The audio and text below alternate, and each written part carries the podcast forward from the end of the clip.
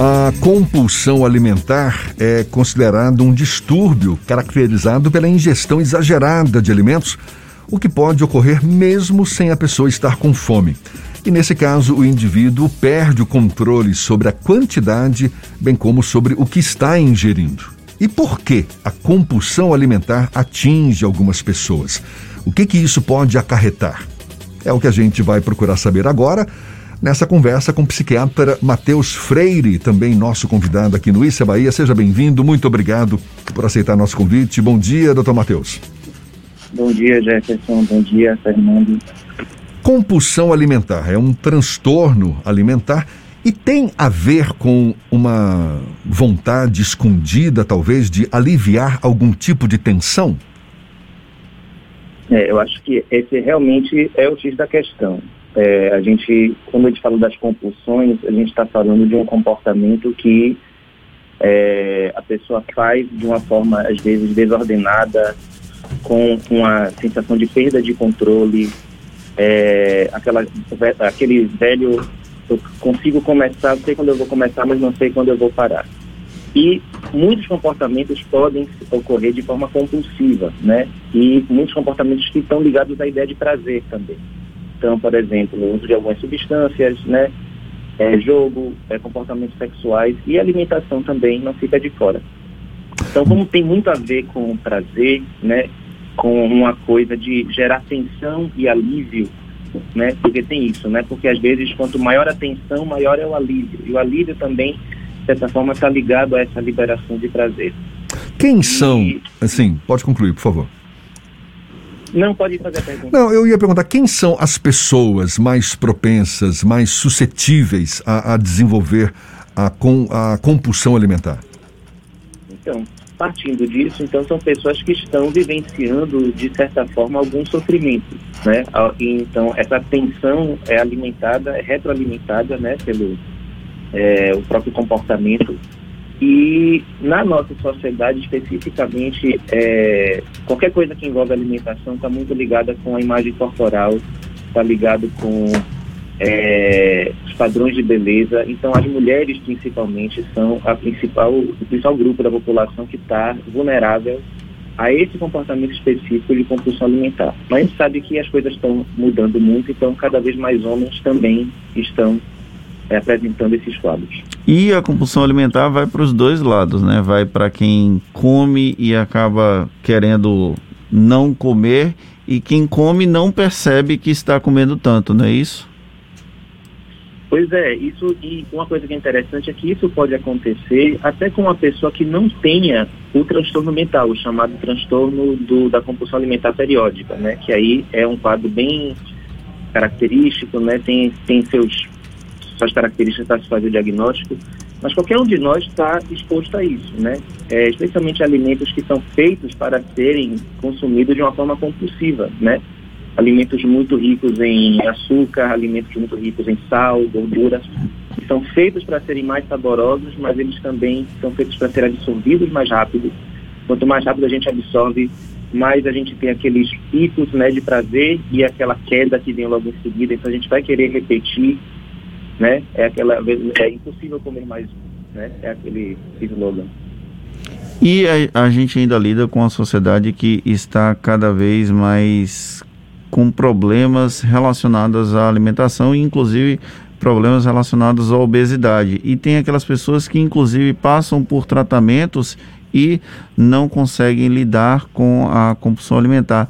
É muito comum esse tipo de reincidência das pessoas que são identificados com algum tipo de compulsão alimentar, passam por tratamento e acabam retornando depois de algum tempo?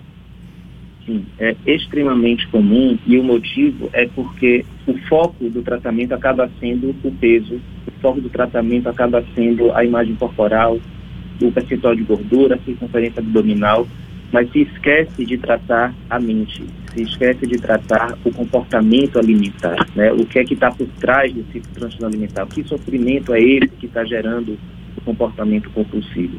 Então, se o foco fica só na imagem, se o foco fica só no peso, é, é vai ser um comportamento reincidente, porque não se está tratando as causas verdadeiras, né? Se você está tratando só na superfície. É, eu quero tocar exatamente nesse ponto. O senhor está falando do tratamento, né, do, da, da, da, das terapias que, que podem ser utilizadas num caso como esse. E que terapias são essas? Qual é o profissional que aquele que tem a compulsão alimentar deve procurar? É um psicólogo? É um psiquiatra? Então, a primeira coisa é saber se de fato a pessoa tem o transtorno mental, né, que é o transtorno do, do comer compulsivo periódico. É, esse transtorno precisa ser diagnosticado por um médico que conheça, né, geralmente um psiquiatra. Geralmente a maioria dos psiquiatras vai ser capacitada para poder fazer esse diagnóstico. Uma vez que o diagnóstico é identificado, ou mesmo que não seja identificado, mesmo que não, a pessoa não tenha um diagnóstico, mas ela possa ter é, problemas nessa relação com a alimentação, então, é, pode ser indicado uma psicoterapia, pode ser indicado um tratamento com nutricionista. É importante saber que tratamento com nutricionista não é só passar dieta, não é só contar calorias, né? Tratamento com nutricionista pode também passar pela questão da relação com a alimentação, como a pessoa come, como é o comportamento de se alimentar, né? É, se a pessoa está parando para sentir o sabor dos alimentos, se ela só está comendo, botando coisa para fora para poder lidar com as emoções, né? É, isso é importante para, inclusive, outros transtornos alimentares que não apenas a compulsão alimentar, né? É preciso tratar a relação com a alimentação, mas principalmente de onde veio, é, como se chegou a essa relação atual e isso vai envolver questões que são pessoais, que são é, subjetivas do, do passado da pessoa, é, da, do histórico dessa pessoa e muitas vezes a psicoterapia vai ser o, o, a técnica que vai dar conta disso. E um de... Tem também tratamentos medicamentosos que podem auxiliar nos sintomas. Eles geralmente não são resolutivos por si só, precisa ter alguns tratamentos combinados, mas é preciso fazer, enxergar a pessoa como um todo, não apenas é, identificar um problema e tratar só esse problema. Precisa enxergar, saber que essa pessoa tem diversas outras necessidades além apenas daquele sintoma específico. O entorno dessa pessoa também é fundamental nesse processo de tratamento? É, é muito importante levar em consideração isso, até porque esses fatores do contexto, do entorno, também vão determinar muitas vezes como os sintomas da pessoa vão aparecer.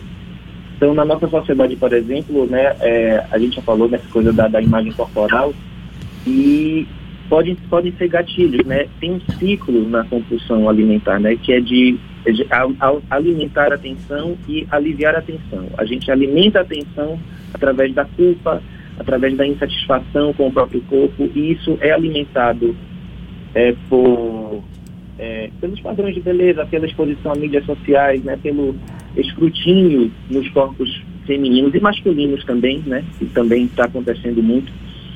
E isso leva a sentimentos de inadequação, vergonha, culpa, e aí isso pode levar, digamos, a um episódio de compulsão alimentar. Aí que, por sua vez, vai levar mais culpa, porque a pessoa vai se sentir pior porque comeu e aí gera tudo aquilo na cabeça, então isso vai se retroalimentando e vai repetindo. Então é muito importante a gente identificar os gatilhos que a gente tem na nossa sociedade, na nossa cultura. Às vezes, um comentário que você faça sobre o corpo da outra pessoa pode ser suficiente para essa pessoa entrar nessa espiral de culpa e de vergonha e desencadear esses sintomas. Então, realmente, a gente, como sociedade, precisa aprender a lidar melhor com os corpos diferentes, com as pessoas que não se enquadram nesse padrão de beleza ideal, que é, na verdade, a maioria das pessoas, a grande maioria das pessoas não vai se enquadrar no padrão de beleza que é propagado. Doutor Matheus, a gente está conversando aqui com o psiquiatra Matheus Freire sobre convulsão, convulsão não, compulsão, compulsão alimentar. Pela sua experiência, doutor Matheus, na relação com pacientes que desenvolvem a compulsão alimentar, é comum encontrar pessoas que, por conta dessa compulsão, não é, ingerem uma quantidade muito superior de calorias, consequentemente tornam-se obesas e, com isso, apresentando também riscos associados a essa condição, como, por exemplo, hipertensão, diabetes, doenças cardiovasculares? É, isso é, é comum? Então, a hipertensão arterial, diabetes, são é, quadros que estão muito claramente, pelos estudos que a gente já tem, associados a é, percentual de gordura corporal, a, a, associados ao peso. Né? A gente sabe que a obesidade tem um risco maior de, de desenvolver essas, esses outros quadros de, de saúde, né, de, problemas de saúde. É, mas muitas vezes a gente também faz o caminho oposto. A gente presume que é, uma pessoa que tem uma obesidade, que tem um problema de peso, ok, existe um, um, um potencial maior dela ter esse problema de saúde, mas não é uma garantia. Né? Não necessariamente uma pessoa que está acima do peso ou que tem algumas gordurinhas ou que tem as dobras, ela vai ter um problema de saúde. Mas o que eu estou falando é que a sociedade como um todo presume que essas pessoas não são saudáveis. E isso também alimenta essa, essa sensação de inadequação e de culpa em relação ao próprio corpo. E a questão é que, ao invés disso ajudar, né, e ao invés disso ser feito de uma forma que conduza as pessoas para um tratamento mais saudável, na prática, o que acontece é que essas pessoas vão buscar formas rápidas e milagrosas de perder peso rapidamente, é, só que sem muita atenção à própria saúde. Então, no final de contas, uma, uma coisa pode até ser bem intencionada. Ah, você precisa perder peso porque você vai ter diabetes, porque você vai ter hipertensão. Isso é fato.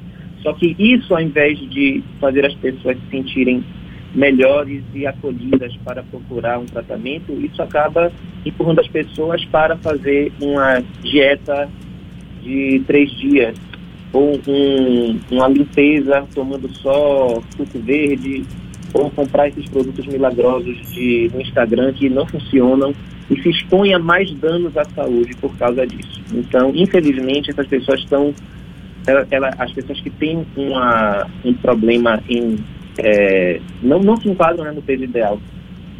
E ainda por cima têm um, um, um transtorno alimentar, elas têm uma dupla vulnerabilidade, tanto por causa do excesso de peso, que vai levar a todos esses problemas de saúde, problemas osteomusculares, problemas circulatórios, a gente já sabe disso, mas ainda por cima, os riscos associados às dietas é, e os produtos dietéticos que são veiculados para essas pessoas que vão levar a danos ainda maiores do que é, elas têm. Doutor Matheus, para a gente encerrar, o senhor percebeu alguma piora no quadro de pessoas com transtornos alimentares ou até aumento no número de casos durante a pandemia? Então, uma coisa que aconteceu durante a pandemia, aí eu não posso falar que houve um aumento na, na frequência de pessoas com transtornos alimentares. Né? Esses estudos aqui, acho que não, feitos, não sei se já foram feitos aqui no Brasil. Então, isso eu não posso afirmar. Mas o que eu sei é que um número grande de pessoas, e aí eu não estou falando de só pessoas que têm transtornos alimentares, é, passaram por mudanças em seus, seus corpos, passaram por mudanças em sua relação com a alimentação. Ou seja, isso é uma coisa que afetou a todos. Então, por um lado, isso de fato pode até significar que mais pessoas vão ter transtornos alimentares. Mas, por outro lado, é, isso mostra que cada um de nós precisa estar atento para essa questão da relação com a comida, né? E a relação com o nosso próprio corpo. Eu acho que a pandemia, com essa coisa de todo mundo ficar isolado, né? E, ou seja, as pessoas ficaram mais sedentárias, as pessoas tiveram que mudar os hábitos alimentares, né? Porque ou estavam estocando mais comida em casa, ou elas começaram a pedir mais é, delivery, é, e as comidas do restaurante elas um teor maior de gordura, né? Então tudo isso é, facilita, né, um, um, estilo de vida que vai favorecer o ganho de peso, né, e a mudança do padrão corporal. Então, acho que muita gente é, deve ter sentido na pele né, o como é lidar com esses padrões de beleza, como é lidar com uma indústria que empurra certos alimentos para gente que não são saudáveis. Então, é, na verdade, eu acho que o problema é muito mais é uma coisa que não se resume apenas a quem tem um transtorno alimentar, um transtorno psiquiátrico, mas acho que a sociedade como um todo precisa rever como é que está a sua relação com o corpo, como é que está a sua relação com o alimento. Tá certo, falou muito bem, tá certo, doutor Matheus Freire, psiquiatra, psiquiatra da ELPS, que é clínica, uma clínica especializada em serviço interdisciplinar de saúde mental para tratamento das adições. Muito obrigado, doutor Matheus, pela sua atenção, pela sua disponibilidade. Bom dia e até uma próxima. Bom dia, eu que agradeço e até a próxima. Agora, 8h41 na tarde FM.